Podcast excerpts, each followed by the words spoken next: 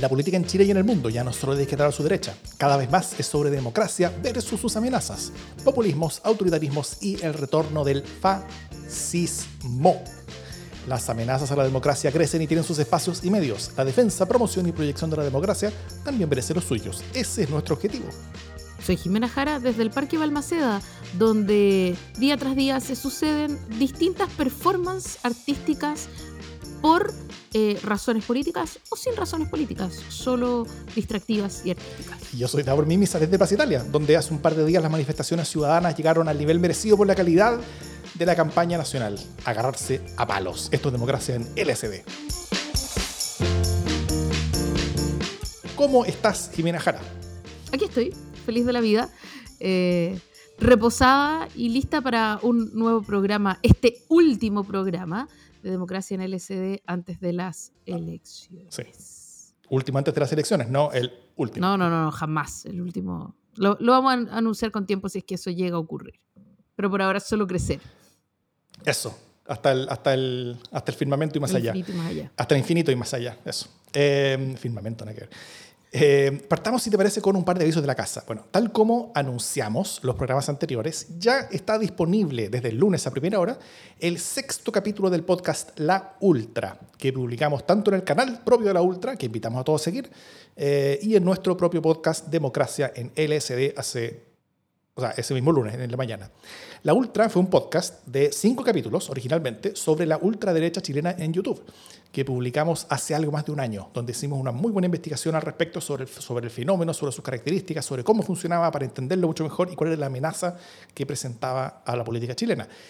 Y eh, bueno, a puertas de que Cast eh, esté compitiendo en la segunda vuelta, a puertas de llegar a la presidencia, con ya gente de esa ultra en la Comisión Constitucional y en la Cámara de Diputados como diputados electos, eh, hicimos un año después este capítulo especial, adicional, el sexto capítulo, que explora esa misma ultra, cómo ha invadido a la derecha chilena para llegar a través de ella al poder político y al mainstream.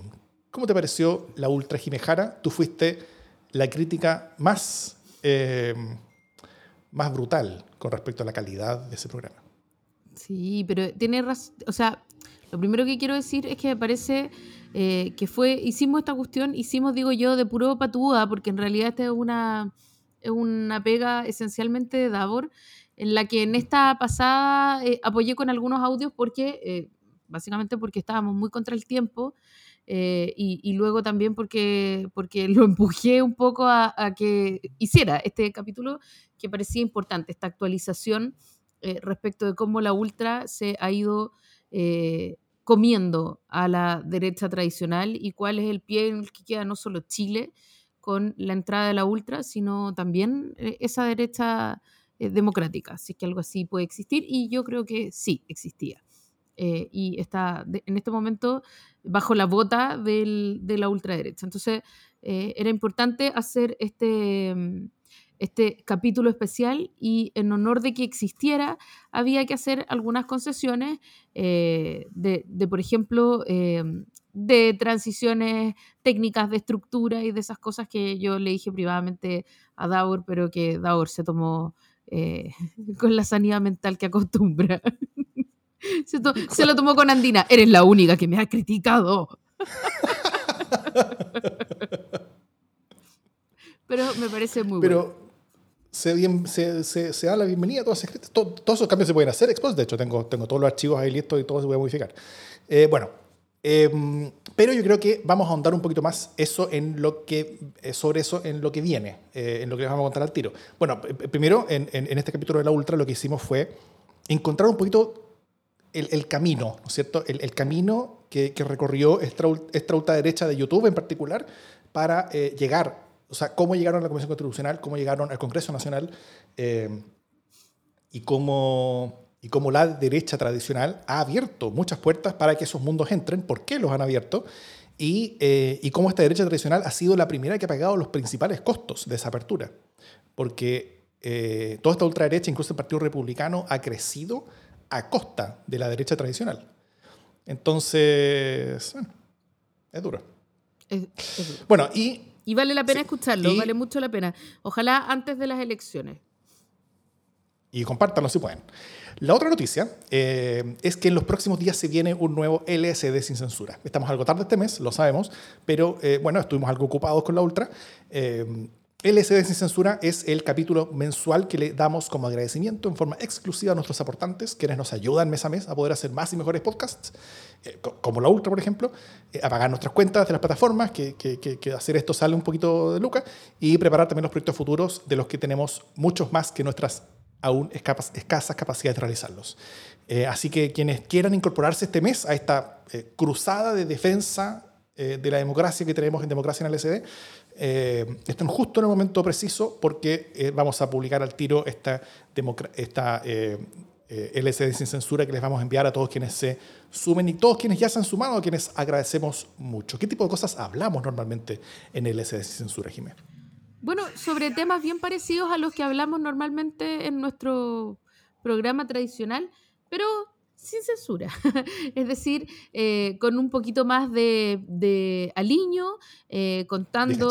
sí, y contando básicamente nuestras conversas privadas eh, que, que, tenemos en nuestro grupo de WhatsApp, las informaciones que nos llegan por el lado, cosas que es delicado decir en público, rumores, digámoslo, que no, que no hay que echar nunca a andar, eh, que no es necesario ni bueno viralizar, pero que como somos una comunidad todavía limitada en el LCD sin censura, eh, pueden contarse. De hecho, creo que ese es como el principal sabor. Sí.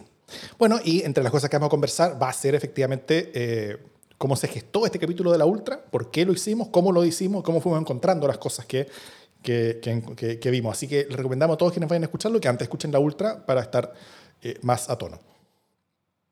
¿Y cómo uno puede aportar? Bueno, es súper fácil. Ingresen simplemente a Revenue, que es la plataforma de emprendedores chilenos que usamos para esto, mediante el link que siempre publicamos en las notas del podcast, eh, si nos escuchas, o del video si nos estás viendo, o en los comentarios del live eh, si nos están viendo en este momento en vivo, en la grabación que hacemos todos los martes eh, en la noche. Em, y ahí, en ese link, tú mismo defines cuánto quieres aportar mensualmente desde luego para arriba y así te unes al creciente grupo que nos está aportando todos los meses y a todos ellos muchas, muchas gracias. Muchas gracias, efectivamente. Vamos a lo nuestro.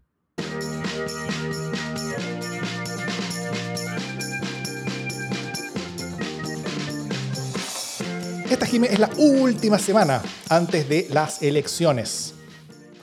Eh, último capítulo antes de las elecciones, última semana de campaña, últimos días de campaña ya, y todo se está cerrando, ¿no es cierto? Eh, ya quedan pocas cosas. El último gran acontecimiento que quedaba, los últimos dos grandes acontecimientos que quedaban realmente, eh, ya ocurrieron.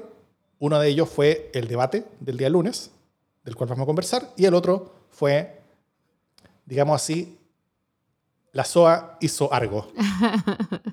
SOA Bachelet hizo algo. Partamos, si te parece, con el, con el, con el debate. Primero, eh, así como punto de, de, técnicos, marcó 38 puntos de rating promedio en la suma entre todos los canales que lo dieron, 44 puntos en su peak cerca de las 10 de la noche.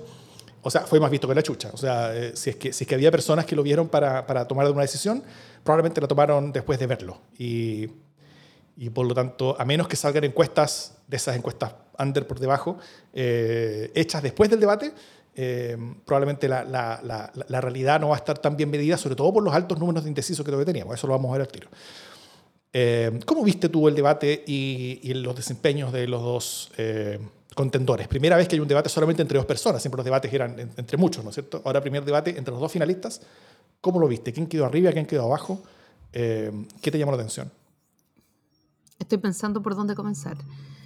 Lo primero que quiero hacer es un disclaimer y es que me aburrí, me aburrí muchísimo. Em, pero, pero ese aburrimiento no habla necesariamente de la calidad del debate, sino que habla de, de una situación ya como de propia, ¿no? Que es el cansancio eh, electoral. O sea, ya, y, y creo que eso, eh, y si lo traigo a colación, no es como para que ustedes sepan cómo me siento yo en mi interioridad, que qué les importa, sino que eh, porque siento que eh, esa sensación de ya basta, por favor, que se acabe todo, es una sensación que, eh, que nos llega mucho, ¿no? O sea, hoy día veía pasar varios tweets y varias como declaraciones de por favor, ojalá que el voto fuera mañana, porque ya hemos tenido, vaya que hemos tenido elecciones, ha sido un 2021 agotador en términos de elecciones y concretamente estas elecciones han tenido como, contaba cuatro temporadas de debates. Eh, entonces, la primera temporada de debate eran las primarias de... Eh, de Apruebo Dignidad y de Chile Vamos. La segunda temporada de debate era la consulta ciudadana de eh, Nuevo Pacto Social. La tercera temporada era la previa de la primera vuelta eh, y la cuarta temporada está siendo ahora. Eh, entonces, se empieza a poner un poco reiterativo por, por amables, informados y novedosos que traten de ser los periodistas chilenos y los canales chilenos con los formatos de los debates, que además no lo son. entonces, todo eso hace que ya escuchar de nuevo las mismas preguntas sea un poco latero.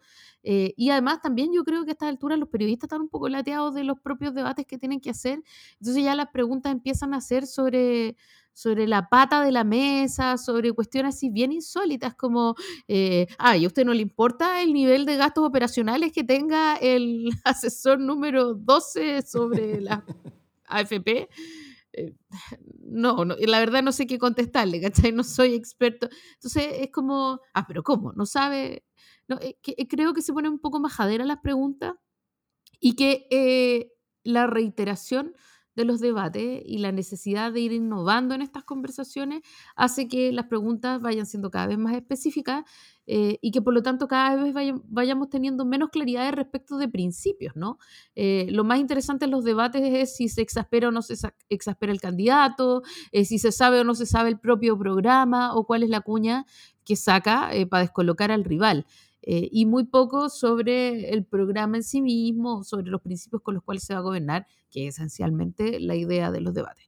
Ya, dicha toda esa, toda esa perorata larguísima con la que inicié, eh, me parece que, que, no estoy muy clara de si es un debate que moviera la aguja eh, en algún sentido. ¿no? Mm. Tuvo algunos momentos interesantes, tuvo algunas cuñas interesantes, eh, hemos seguido conversando a propósito de algunas cosas que trajeron cola del debate, como por ejemplo eh, el examen de Gabriel Boric, pero más allá de todas esas anécdotas, yo no estoy segura de si algo de eso movió la aguja, ni en qué sentido, ¿no? Eh, mm. para eso quizá sería importante tener claridad de cuál era la posición en la, en la, que nos encontrábamos antes del debate. Eh, y yo tengo la impresión de que antes del debate había eh, una situación eh, levemente favorable a, Gabriel Boric, según las encuestas que no se pueden publicar, pero que sí pueden circular por las redes sociales y que por lo tanto a todos nos han llegado. y que hablan de un empate virtual, básicamente de diferencias de dos puntos, de tres puntos entre los dos candidatos, y eso eh, es, un, es, un, pie súper delicado y por lo tanto, eh, no estando clara cuál es la situación antes del debate, también es súper difícil saber en qué sentido se pudo, se pudo haber eh, movido la aguja o no, ¿no? Y además, cuando los candidatos están enfrentados a un empate virtual casi, tienen mucho miedo de arriesgar, porque rápidamente pueden pasar de la pole position, si es que lo estuvieran, al, a la retaguardia. Eso, no sé cómo lo viste tú. Sí, estoy de acuerdo. Yo, yo, yo he hecho lo que tuve anoche después del debate fue, fue un debate sin muchas sorpresas, donde Kass no logró pegar todo lo que necesitaba eh, para dar vuelta a la tortilla, digamos, y donde Boric fue efectivo en develar eh, a Kass como una amenaza para el 51% de Chile. Eh, que ninguno se salió mucho de su libreto y que no habrán grandes impactos en, en, las preferencias después de ese debate. Si es que hay impactos, yo, yo, yo sí creo que, que, que ligeramente puede beneficiar un poquito más a Gabriel Boric que a José Antonio Cast. Eh, en parte por, por la... Por la orina.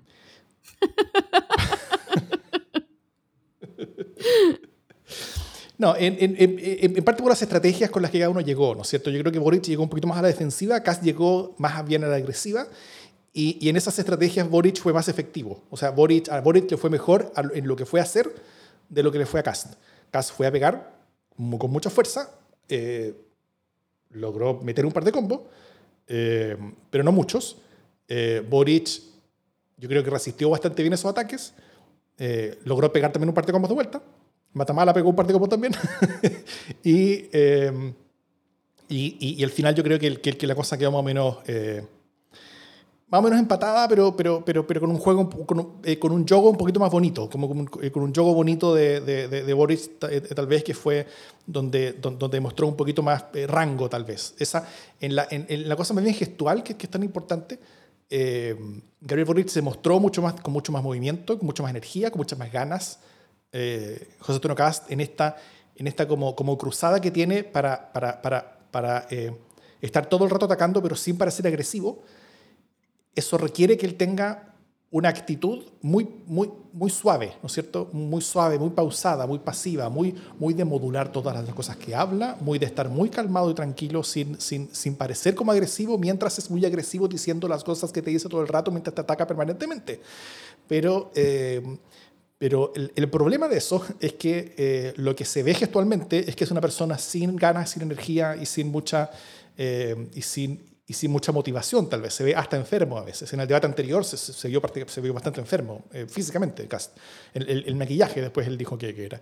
Eh, y, y, y, eso yo creo que, es una consecuencia de, su estrategia, ¿no es cierto? La, estrategia es atacar todo el rato, pero para no quedar agresivo, entonces él, él, él tiene un, un como, como desplante en el debate que le permite atacar todo el rato, pero a su vez lo, muestra una persona con mucha menos energía de la que yo creo que él mismo tiene. El problema es que cuando te dedicas a atacar todo el rato, mostrar energía es ser agresivo.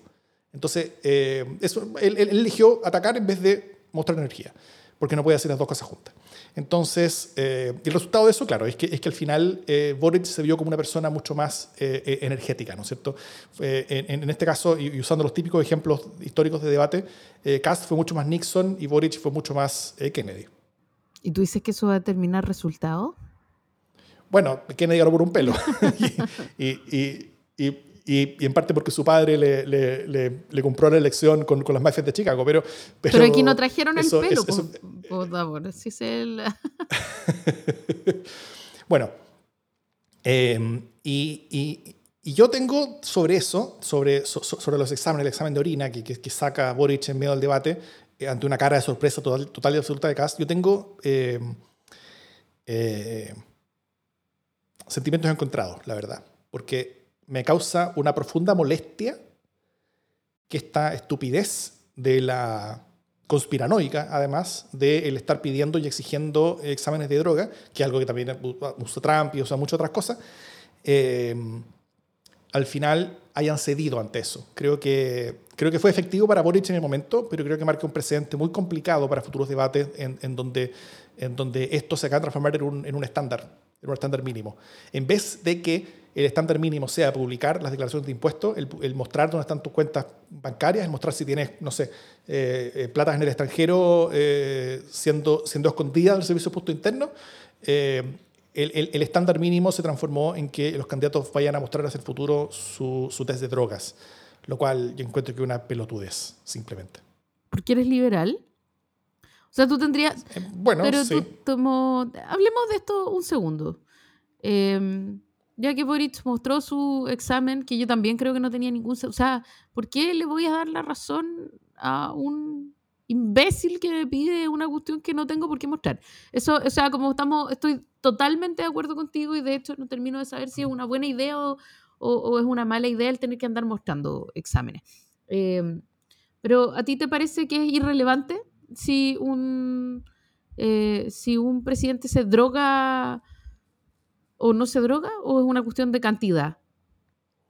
Yo creo que si un presidente se droga, em, ese ese presidente creo que va a ser un presidente más antinarcotráfico que un presidente que no se droga. ¿Por qué?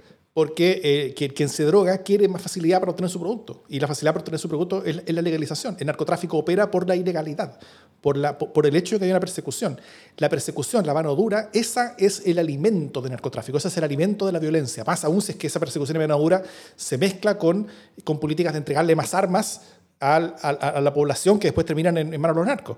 Eh, eh, en eso José Antonio Cast es el candidato pro narco. En, cuanto a, hacia dónde llevan sus políticas y sus actitudes. Entonces, el, mezclar esto de que una persona que se droga sería una persona que sería pro narcotráfico, o sea, no solamente es falso, no solamente es deshonesto, sino que además es exactamente contrario a lo que yo creo que sería el resultado real de las cosas si así ocurriera. Ojalá, tuviéramos un presidente que, que conociera bien las dificultades de los consumidores eh, de, eh, de drogas, cosa que avance hacia los caminos que nos van a permitir una mayor legalización y un menor narcotráfico y una menor violencia, menor muerte en Chile, para avanzar hacia la paz y hacia una mayor tranquilidad. como Ya, nación. pero eso, esa es la leyenda blanca de la- del consumo de droga responsable, ¿no? Eso es como, me, drogo en las noches junto con mi copita de vino los sábados, ¿cachai? Esas son las- Ya, esa es la leyenda blanca y es este- como, y eso me permite estar súper consciente de cómo fluctúa el mercado de las drogas eh, y dónde están las fallas del mercado para poder ir a regularlo. Es- Esa es como la leyenda que nos estáis contando, pero... eh, pero si se droga como se droga Maradona, ¿cachai? Así como, como al punto de tener el cerebro como un queso suizo, igual podría ser que... No, pero a ver, pero- la droga igual influye en, en la Está bien, está bien. percepción de la realidad, Sí, en, en sí, el lenguaje, en las sí. capacidades cognitivas. Entonces, ta- tampoco lo minimicemos como idea, ¿cachai? En el fondo, Sí, pero, pero no, menos, no menos que muchas otras drogas que también que son perfectamente legales, que la gente las toma con, con, con, con, eh, con receta médica y que, y que sobre todo en las altas esferas del poder eh, se pueden generar redes de protección para que, para, para- para que nadie sepa qué es lo que se está consumiendo. Nosotros no sabemos cuál es el cóctel de cuestiones que se mete Piñera, no sabemos el estado mental de Piñera, no sé, pues el, el- el 18 de octubre y por qué tomó las decisiones que Es tomó. ¿no a es eso cierto? iba, a eso No- iba. no- Porque, porque a mí sí me gustaría saberlo. O sea, lo que quiero decir es que eh, esto de que un idiota te eh, invente que eres consumidor de droga y que por eso te tienes que hacer un test es una imbecilidad. Pero la idea de que un test de drogas, así como, no sé si de drogas o de drogadicción por lo menos, eh, es relevante. O sea, saber eh, si, si alguien que te va a gobernar es una persona capaz de gobernarse a sí misma, por ejemplo, en torno a sus propios consumos, me parece una pregunta pertinente, ¿cachai? No solo de alcohol, sino que de, de cualquier otra cuestión. Dicen que eh, las personas que están en, en el vivo están tratando de distraerme eh, diciendo que me toco demasiado la nariz mientras hablo de droga. Eh, eso es algo que diré en otro momento. Sí, Esto es algo de lo que hablaré cuando sea candidata a algo. Por ahora no soy candidata a nada. Eh, pero a mí me parece importante, me parece importante. O sea, como... eh, justamente porque me parece importante saber si eh, el presidente Piñera, y esto es algo que jamás nadie se ha preguntado, a pesar de que muchos, francamente, lo hemos dudado, eh, cuál es el estado, o sea, ¿está compensado, no está compensado? Eh, ¿Consume o no consume? O sea, son preguntas que uno se hace eh, y que parece de mal gusto hacerse, pero que yo creo que son perfectamente legítimas respecto de un mandatario. A lo mejor de un mandatario en el poder, a lo mejor no de un candidato, no lo sé.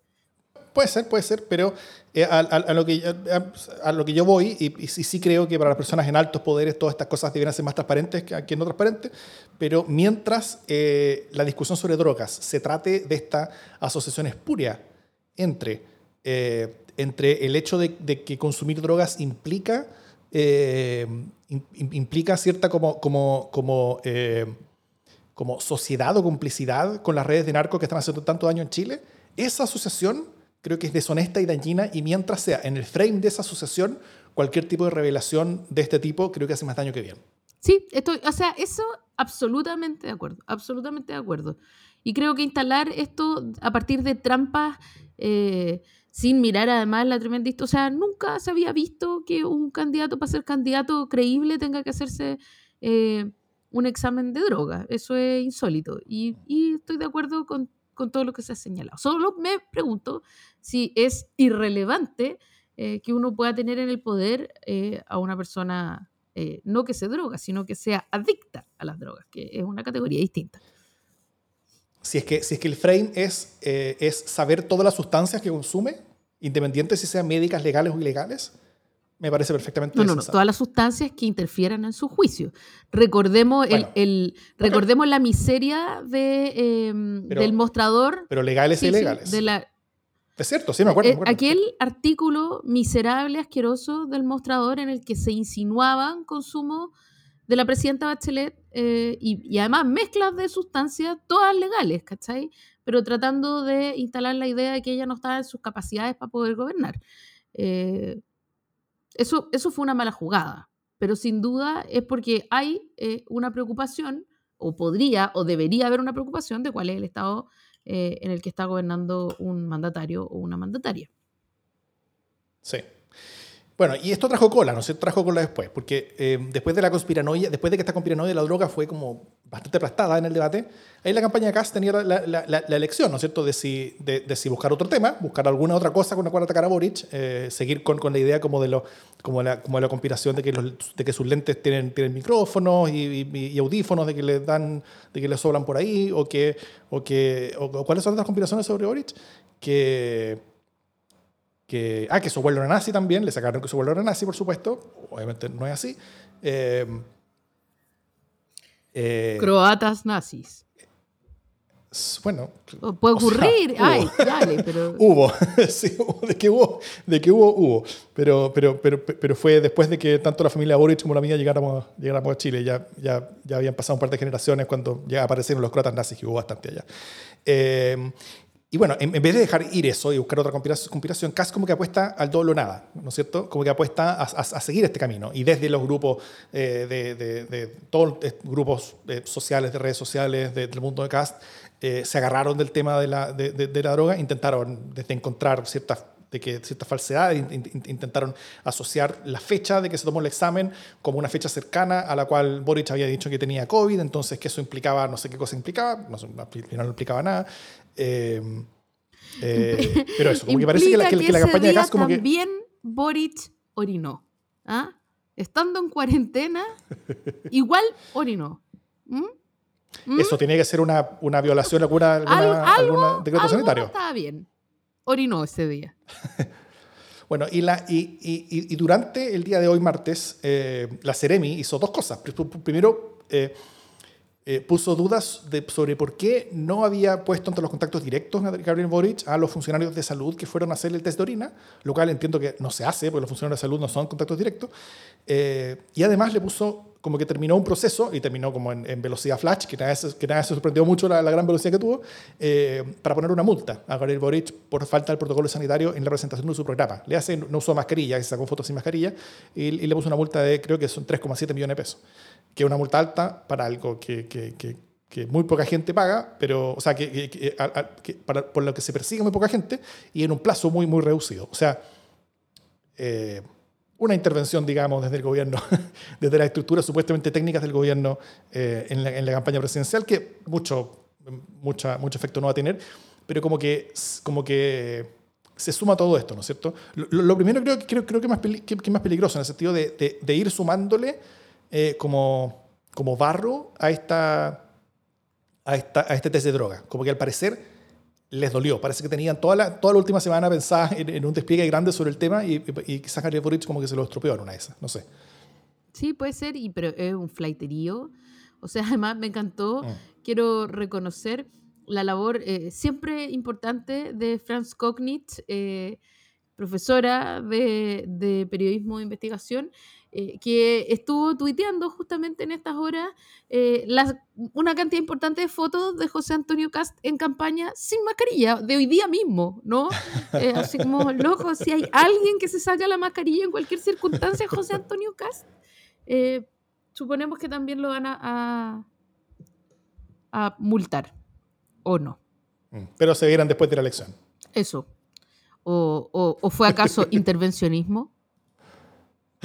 Intervencionismo. Otra palabra que se ha, que palabra. dicho y repetido muchas veces, es una gran palabra, que se ha dicho y repetido muchas veces, sobre todo ahora, por el, el intervencionismo ahora de la ONU. ¿Qué cosa más intervencionista es la ONU? ¿no?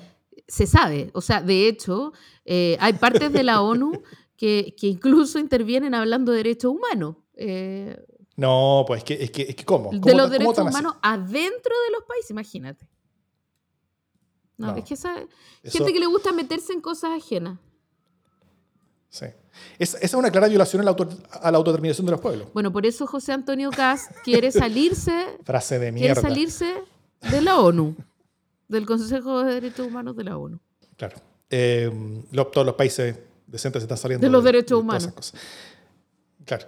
Eh, bueno, en eso mismo, o sea, en una campaña cuya donde, donde su vocera es, es recién salida su secretaria del gobierno, donde su nuevo gran rostro, que fue eh, puesto ahí para, para compensar la, la, llegada de la jefa de campaña de Gabriel Boric, eh, es la, también su secretaria de salud eh, salida del gobierno en plena pandemia para, para, para sumarse a una campaña entre todas estas cosas que hace la Ceremi, son claramente intervenciones del gobierno, después de las cosas que hacía, no sé, por ejemplo, la, ministra Carla Rubilar para, para apoyar al pueblo de, como en los grupos de trabajo del propio ministerio eh, dentro, de la misma, dentro de la misma moneda de, que es intervención electoral en la campaña parlamentaria.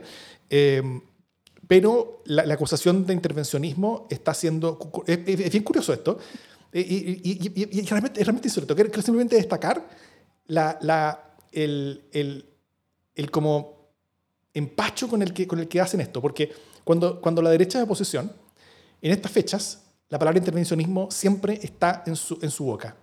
Todo es intervencionismo. Cualquier acto de gobierno es intervencionista. Siempre, siempre, siempre. Cualquier cosa que hace gobierno es intervencionismo electoral. Y ahora que la derecha es gobierno, siguen acusando intervencionismo a la oposición, lo cual es, yo lo encuentro graciosísimo. A mí me parece, eh, a, mí también me dio mucha risa, como porque además eh, esta cosa de que el gobierno en pleno sale a respaldar a Boric.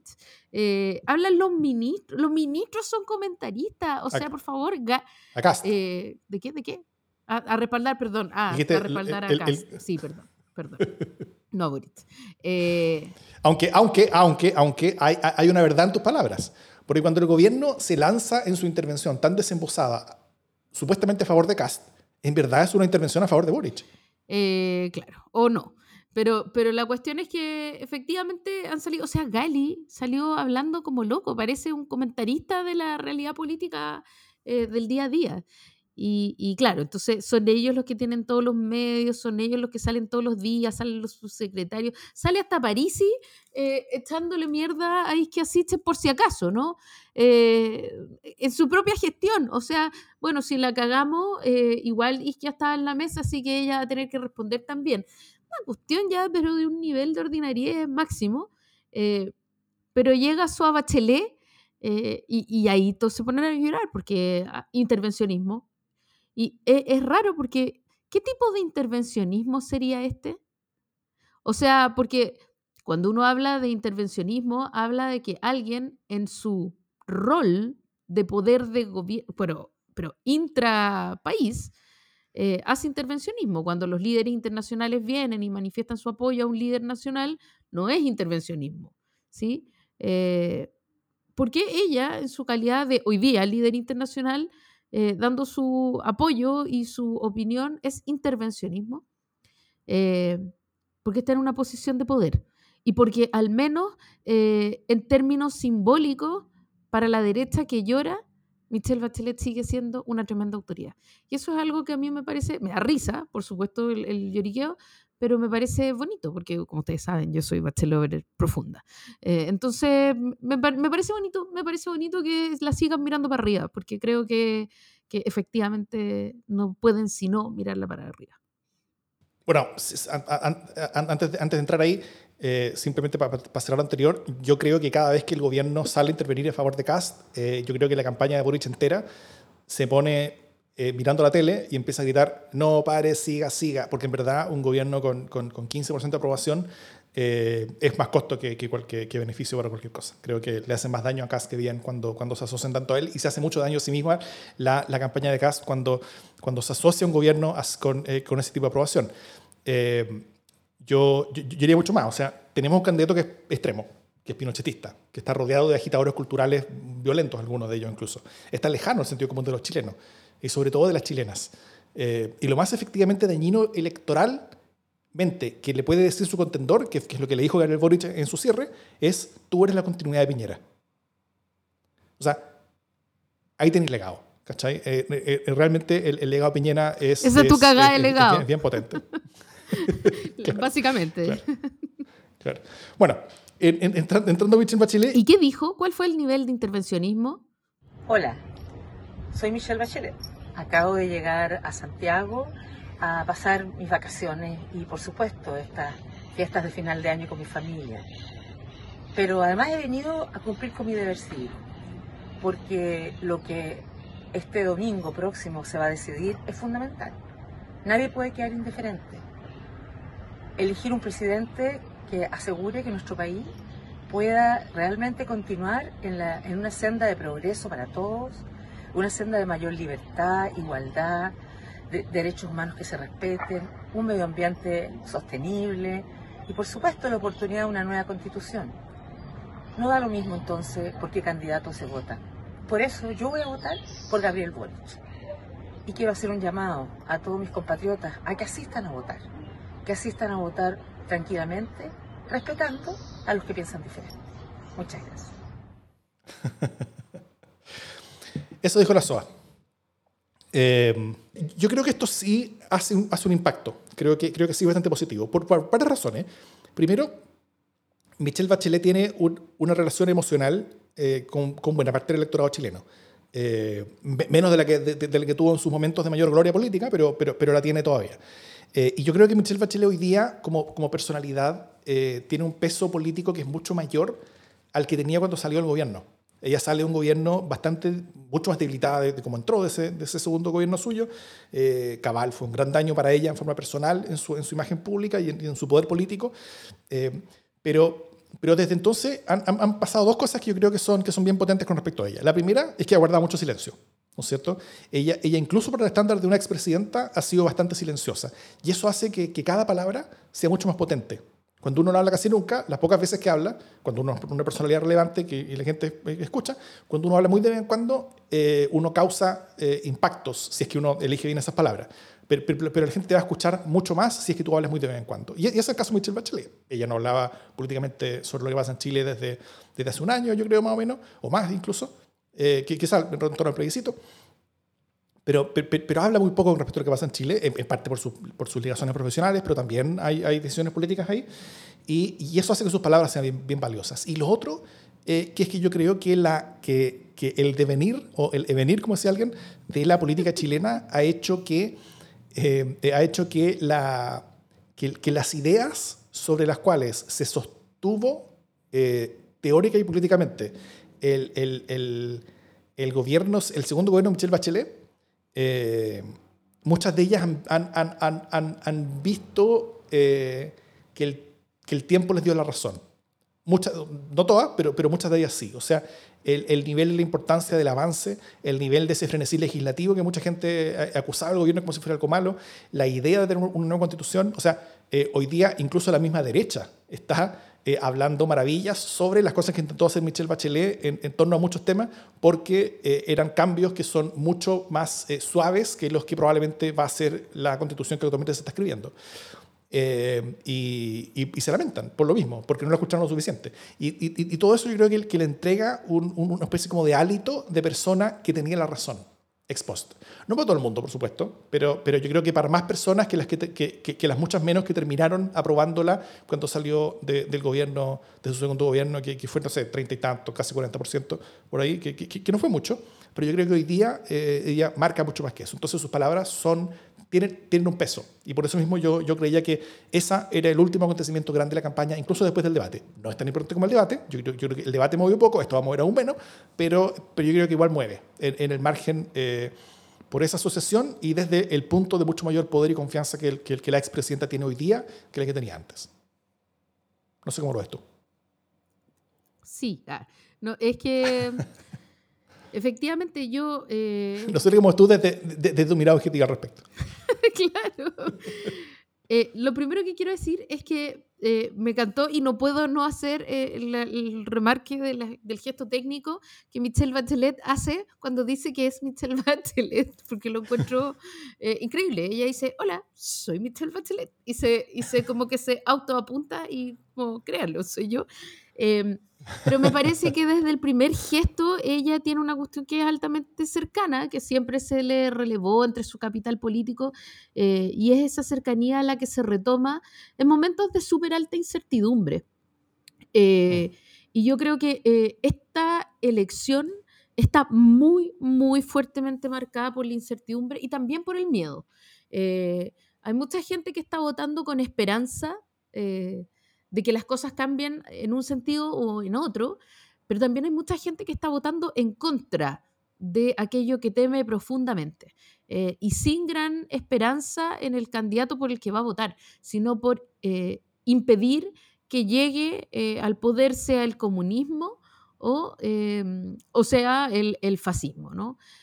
cuando esos son los fantasmas que están rodeando la elección, cuando la elección está indefectiblemente polarizada, cuando además hay una crisis económica en ciernes, eh, cuando el Banco Central acaba de subir la tasa de interés nuevamente, eh, cuando, se va a acabar así como que mañana la plata de los IFE eh, y ya no hay más retiros, es decir, nos vamos a quedar sin plata en los bolsillos, con poco empleo, con precios muy altos, con tasas de interés muy altas para nuestros créditos eh, y frente a una elección polarizada, la cuestión es bien compleja. Entonces, y sin eh, Congreso que apruebe nada después. Y sin, complejo, y, sin Congreso que apruebe nada. Entonces, cuando está todo tan polarizado, eh, una voz que, que es antigua, que nos puede gustar más o gustar menos, que, que quisimos locamente o que solo toleramos, o que incluso nos cayó un poco mal, aparece y, se parece a, lo conocido, se parece a la certidumbre, eh, se parece a la normalidad.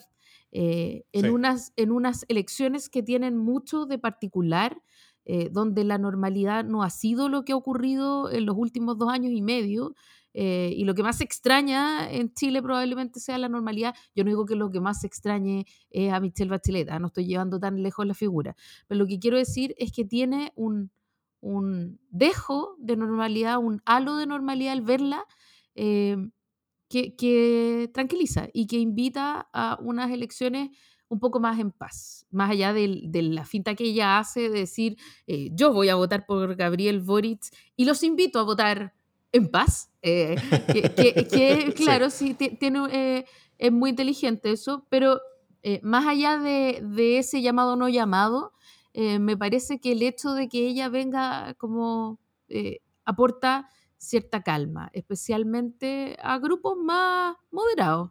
Eh, ella viene a hablarle a su electorado tradicional, que es bastante amplio, digámoslo, porque si no, no habría ganado dos veces. y me parece que eso suma, no, no, sé si mueve la aguja, vamos, o sea, el nivel de polarización es tal que no sé si mueve la aguja, pero, pero me parece que de todas maneras aporta más de lo que resta a, diferencia, a diferencia de lo que pasa eh, eh, con gestos de favoritismo de la campaña del Frente Amplio con, eh, por ejemplo, Paula Narváez, ¿no? Que es a todas luces, me parece a mí, un error de cara al electorado que quieren conquistar. ¿Cachai? porque en el fondo, o sea, en términos de pura estrategia, el mundo de Paula Narváez ya estaba con Boric antes de la primera vuelta y ya votó para, por Boric para la primera vuelta. Eh, y si quieren sumar y necesitan sumar votación. Lo cual, lo cual generó eh, altos conflictos de ese mundo con las estructuras partidarias que hoy día Boric necesita mucho más que los mundos que ya tiene dentro suyo. Es que eso es lo que quiero decir, que eh, sin, sin entrar en la lógica de si a uno le gusta o no le gusta Paula Narváez, le cae mal, le cae bien, le votó o no le votó, lo que quiero decir es que el voto de Paula Narváez en su gran mayoría ya se había ido a Boric. Y hoy día lo que Boric necesita es ampliar su votación al voto de Yasna Proboste, traer entero el voto de Yasna Proboste. Y eso es exactamente lo que no hace cuando eh, tiene un gesto especial eh, con Paula Narváez. Y, hay ahí una torpeza, me parece a mí, de estrategia que es importante mirar. Y que es distinto de lo que ocurre cuando aparece Michelle Bachelet, que es una figura eh, transversalmente reconocida y que estuvo fuera de la pelotera, digamos, de estas últimas elecciones, ¿no? Sí, eh, hay, que decir que, todos los mundos y todas las personalidades que marcan importantes momentos de la historia del mundo de la concertación están con Boric. Bueno, con la excepción tal vez de Eduardo Frei Rustale, que tiene problemas más grandes con, los juicios en los que está metido y con los desfalcos que le hizo el hermano y cosas así. Hoy, hoy, hoy una figura que, que, un poquito sucia por eso, entonces está bien, yo, yo, creo que no, que no saque el closet, además, políticamente marca cero. Pero, pero, pero el apoyo de Lagos creo que fue muy clave y muy fundamental. El apoyo de, de, Michelle Bachelet ahora creo que fue muy, muy, muy clave, muy fundamental. El apoyo de todas las candidaturas que han participado en, en, en las primarias, consultas ciudadanas, en, todo esto, de, todo ese mundo creo que es muy fundamental. En el otro lado se ve también eh, fuertes apoyos de parte de los partidos, fuertes apoyos de, parte, de muchos mundos. Creo que Bópoli está apoyando mucho, con, con, mucho más fuerza de lo, que, de lo que uno habría esperado, incluso que, que hicieran, con la excepción de, que no es una excepción menor, Ignacio Briones. En el mismo debate, José Antonio Cast agradece a todos los candidatos que participaron de todas partes, incluso agradece a Ignacio Briones. Y después Ignacio Briones tutea así como que, bueno, siempre es bueno que uno le agradezcan cosas, incluso cuando uno no sabe que le están agradeciendo. Eh, porque no ha aportado nada, no, no, ha hecho nada en la campaña y eso ya es una decisión política, ¿no es cierto? Es, es, eh, él, él, él, habla de que, tiene, de que tiene exigencias profesionales que se lo impiden, pero, pero, pero, pero, francamente es porque no me Ignacio no, no quiere estar en esa candidatura. Está bien. Eh, y, y, por lo tanto hay, hay, un poquito más de división en, en, en ese mundo tal vez, eh, con lo poco también que marca Ignacio Briones. O sea, Ignacio Briones marca una, una cosa eh, relevante dentro de la élite, pero en el mundo real es, es, mucho más. No existe. Eso, eso sí es ¿Ignacio qué? Eso sí es cierto. No exagere. y eso fue a Chile. Bueno, y ya estamos ya entrando a pocos días de la segunda vuelta. ¿Cómo llega ¿Cómo están llegando las campañas a, a, a esto? Simplemente en, en, las últimas encuestas que se han hecho, eh, en la que no se pueden publicar, la, encuesta, la, la última CADEM del 10 de diciembre. Que no se pueden publicar. Eh, 52% Boric, 48 CADEM, eh, 48 eh, Cast. Eh, en la última Atlas Inter, si no me equivoco, es la que muestra a, a Cast con un 50, casi un 51%, Boric un poquito más de un 49%. Eh, una, diferencia, una diferencia de un punto a favor de, de, de, de Cast, la otra tiene una diferencia de dos puntos a favor de Boric. Eh, sí ha habido algo que yo creo que ha sido consistente en la mayoría de las encuestas, que es que eh, Cast ha venido subiendo y Boric ha venido bajando. Eso, eso yo creo que, es bien clave. Eh, y eso es lo que me hace pensar, por ejemplo, si la elección fueran dos semanas más, yo apostaría con bastante tranquilidad que probablemente el ganador sería Cast. Eh, si, si siguieran esta, esta, esta trayectoria. Yo no sé cuál, cuál es el impacto de los debates, eh, sobre todo pensando en que hay, hay, un, hay un importante grado de indecisos.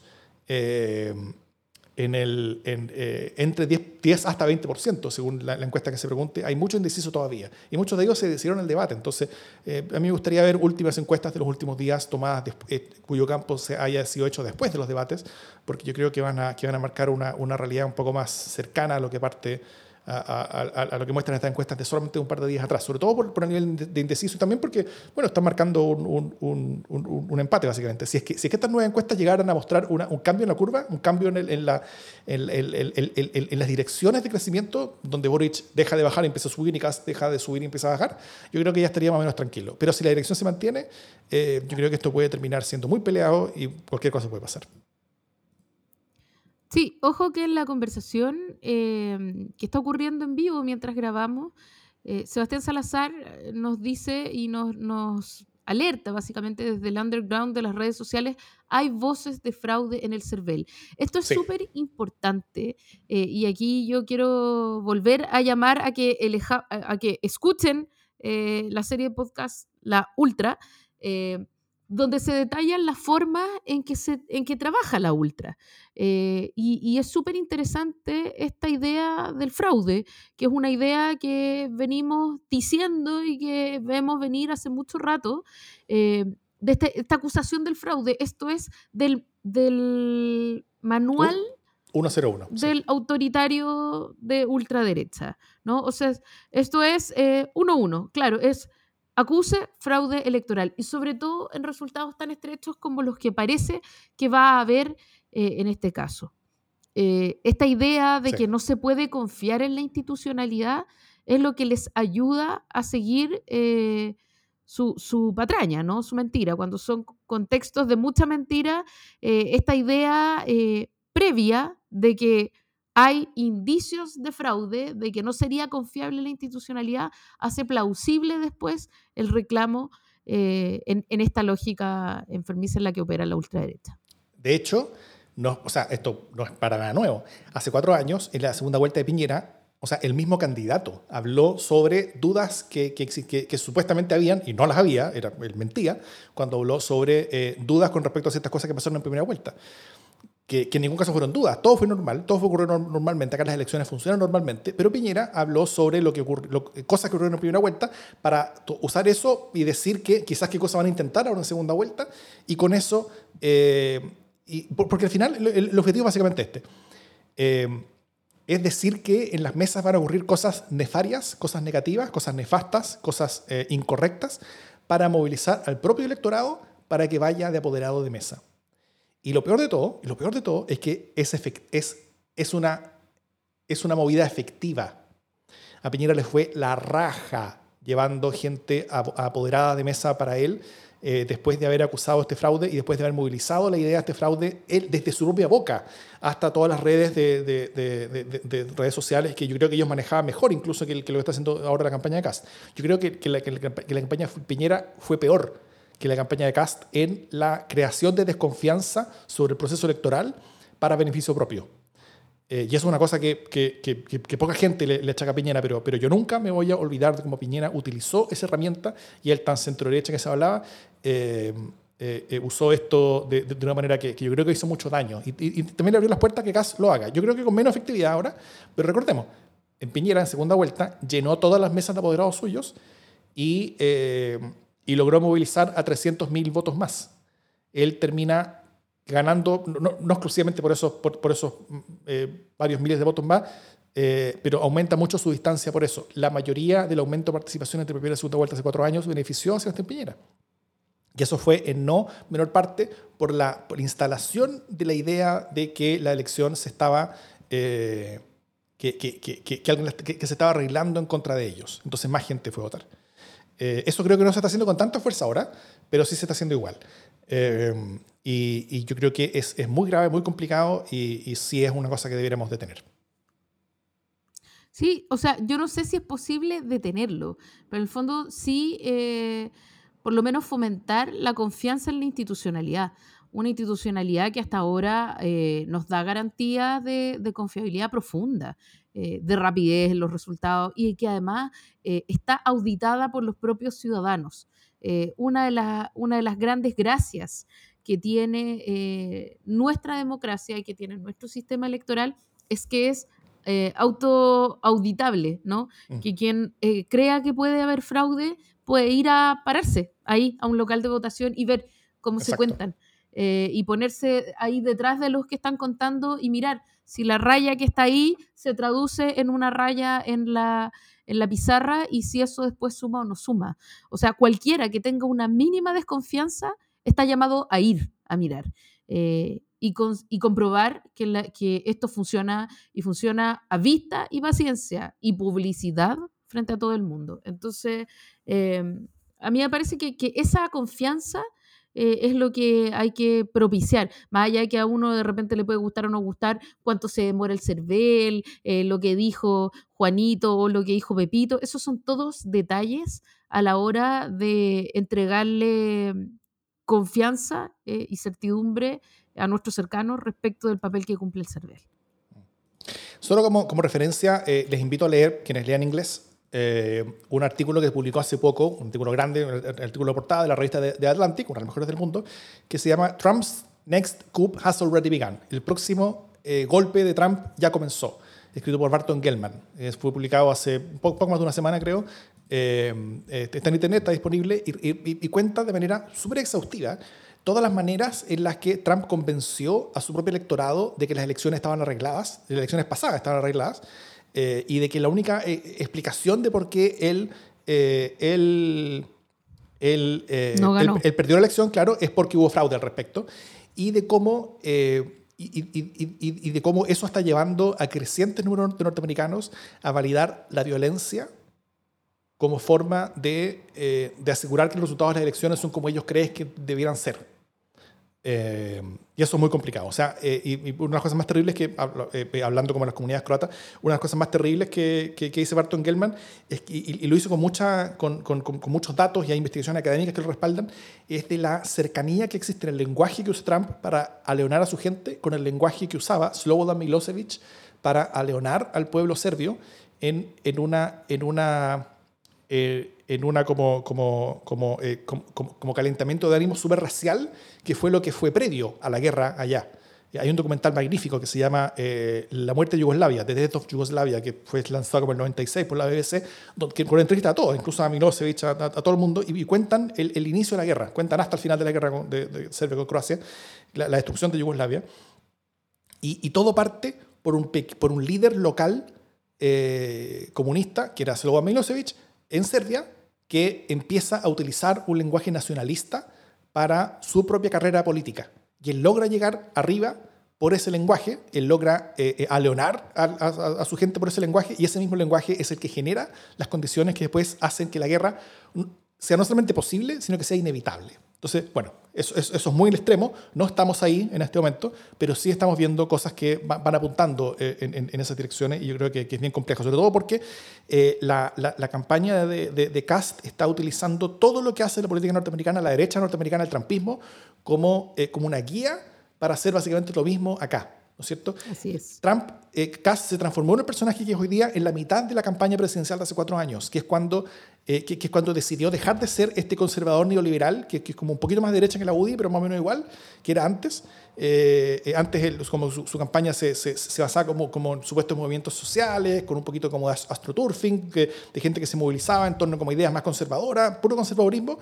Y y, dejan de, esa línea y, adaptan el camino all-right de, de, la derecha norteamericana, de Trump, y, lo adaptan bien. Acá fue, la vega generalmente de, Cristian Valenzuela, que es el columnista de la tercera, que es como el, el Steve Bannon de, José Antonio Cast, y, convierte a Cast en un par de semanas en un personaje que utiliza estos lenguajes. Y inmediatamente ven cómo esos lenguajes tienen mucho más éxito. Y, Cast pasa de ser un candidato que marcaba 2-3 puntos a ser un candidato que marcaba 7-8. Eh, y fue en los 8 que sacó, y con eso llegó ahora a segunda vuelta. Eh, entonces se sigue mucho la, política norteamericana y por lo mismo ver lo que está sucediendo ya creo que es, muy potente. Totalmente de acuerdo. ¿Algo más que tengamos que decir para el próximo domingo? ¿Te vas a, te vas a calzar? Primero, eh, nos, preguntan si creemos que va a quedar la embarrada en, en Plaza Dignidad. O sea, si gana Boric probablemente va a haber celebraciones en Plaza Dignidad, sí. Eh, si gana Cast, no. pero, yo no creo que quede la caga. Pero, pero, no, la, la caga yo creo que no va a haber. O sea, después del plebiscito, por ejemplo, hubo harta celebración, hubo una gran fiesta acá y caga no hubo. O sea, la gente llegó, celebró y después de como la 1 de la mañana llegaron los, cuando ya, a las 2 de la mañana, cuando ya no queda casi nada, llegaron los pacos y tiraron un poquito de agua para echar a los pocos que quedan. Igual es normal. Que, que, fue lo mismo como cuando gana Colo Colo, ¿cachai? Cuando gana la Chile. Incluso más pacífico fue, incluso fue más pacífico. Entonces, eh, eh, no, no creo que haya que la caga. Sí, yo creo que van a varias cosas. Primero, eh, y, ojo con todo esto, porque, porque típico que uno llega a la elección y se, se, sorprende. primero, la sensación va a ser de que está votando poca gente. No va a ser así, va a estar votando mucha gente. Se va a ver mucha menos y se va a sentir mucha menos que en, la primera vuelta, porque en la primera vuelta había cuatro urnas, había muchas colas, por, lo mismo, cada, persona se demoraba varios minutos en votar, ahora cada persona se va a demorar menos de un minuto en votar, por lo que, por lo que incluso con más personas yendo a votar, la cola va a ser mucho menor que antes. Entonces, eh, eh, va a haber una apariencia de muchas menos personas, pero puede estar votando poco menos, poco más, las mismas. No vamos a ver eso hasta después. Entonces, primero, el tener ojo con esa participación, porque, porque mucha gente va a decir, hoy está votando mucho menos gente y va, a pensar que la participación va a ser menor. Eso es una sensación equivocada. Eh, lo otro, el resultado va a estar muy rápido. Cuando, cuando, cuando empiece el conteo va a estar muy rápido, dos pestañeos y ya vamos a tener resultados y vamos a tener tendencia, vamos a tener casi todo listo. Eso. Y... Eh, y, y, después de eso, bueno, vendrán los discursos y vendrá a ver qué tipo de trago vamos a tomar. Si cerveza celebratoria o si, o si algún eh, tipo de trago. o algún trago muy amargo. Vamos a ver. Oye, em, ¿te vas a arriesgar con algún tipo de. Por último, ¿quién gana? No, todo abierto, decís tú. Yo no estoy negociando la apuesta. Yo creo que a hoy. Eh, yo, yo, sí quiero ver la encuesta después del debate, quiero ver si se mueren algo. Yo, yo aún creo que a hoy eh, Boric es levemente más posible que gane que Cast, pero si gana Cast yo no, voy, yo no, yo no me sorprendería un milímetro. Sí, ¿no? Yo creo que esto está eh, ahí. Voto a voto. Creo que lo vamos a saber eh, el domingo en la mañana. Ya vamos a tener un cierto olfato de ver eh, cuál es el perfil del votante que está llegando a los locales, ¿no? Como si los cabros chicos se, le, se levantan a votar o no se levantan.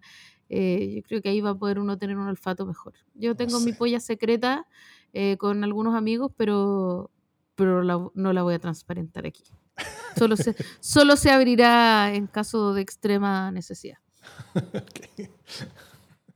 Bueno, Suerte a todos y ojalá que el, que el, que el domingo tengan una- un, un día tranquilo.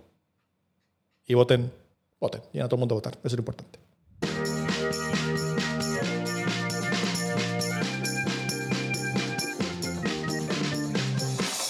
Las buenas noticias.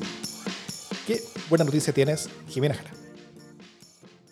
Eh, mi buena noticia es una buena noticia médica y es que no lo hemos comentado en este podcast, pero ya se está vacunando eh, a niños y niñas sobre los tres años, eh, que es una muy, muy buena cosa porque es un avance tremendo en la inmunización casi total eh, de, nuestro, de, de nuestra gente y además, junto con eso, han ido bajando levemente los casos eh, en este último tiempo y por primera vez tenemos menos de mil casos en la semana, lo cual eh, es, es bonito.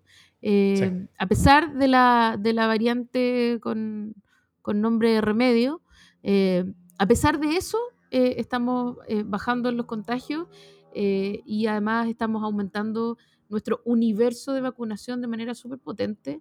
Yo, como mamá de niñas de 3 y 6 años, no puedo sino alegrarme, pero también alegrarme porque se van a ir normalizando las clases, va a volver el cara a cara, eh, hay un poquito más de contagio, o sea, de contacto eh, sin, sin la distancia social, que es bastante nefasta para la socialización de los, de los niños pequeños, niños y niñas. Eso. Mm. E- En eso mismo también eh, la- salió recién hoy día el estudio sobre la, la píldora eh, antiviral que, que Pfizer está, está estudiando, cerca de 90% de efectividad en el análisis final.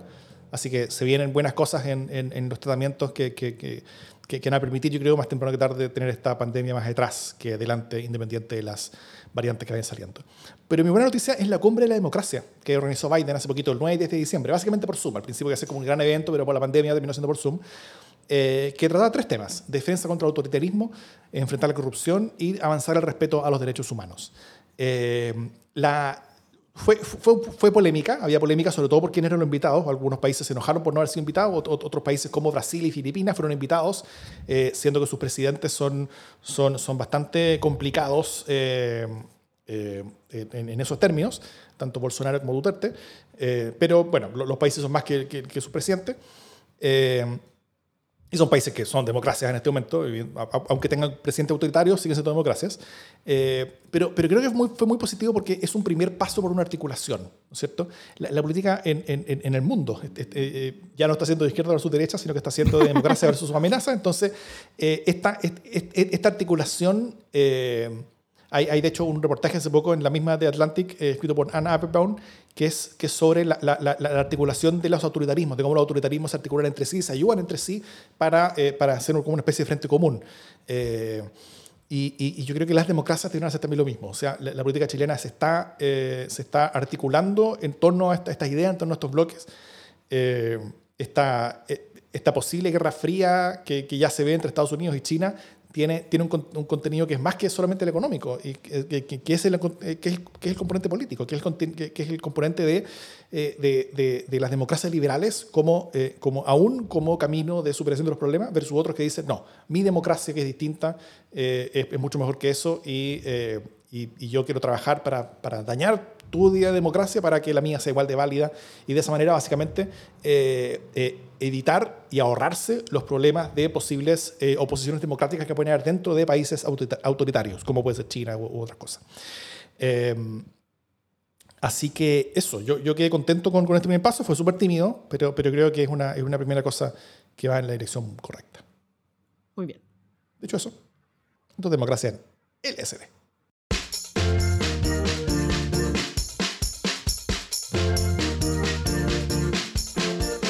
Eso fue el programa, Jiménez. De nuevo, fue cortísimo. Cortísimo, como siempre. Oye, eh, concuerdo con Nicolás, creo que la mejor noticia verdaderamente es que ya se acabaron las elecciones. Ya, está bien, estamos en diciembre, pero se acabaron las elecciones este año y teóricamente para el próximo año solo tenemos una elección que es el plebiscito de salida. Chiquitita, Eh, que- pequeña. Y que, bueno, pero que yo quiero tenerla. Eh, eh, pero puta, ¿qué país que somos? ¿Cachai? Hemos ido a votar como locos. Así como, pa, pa, pa. Sí.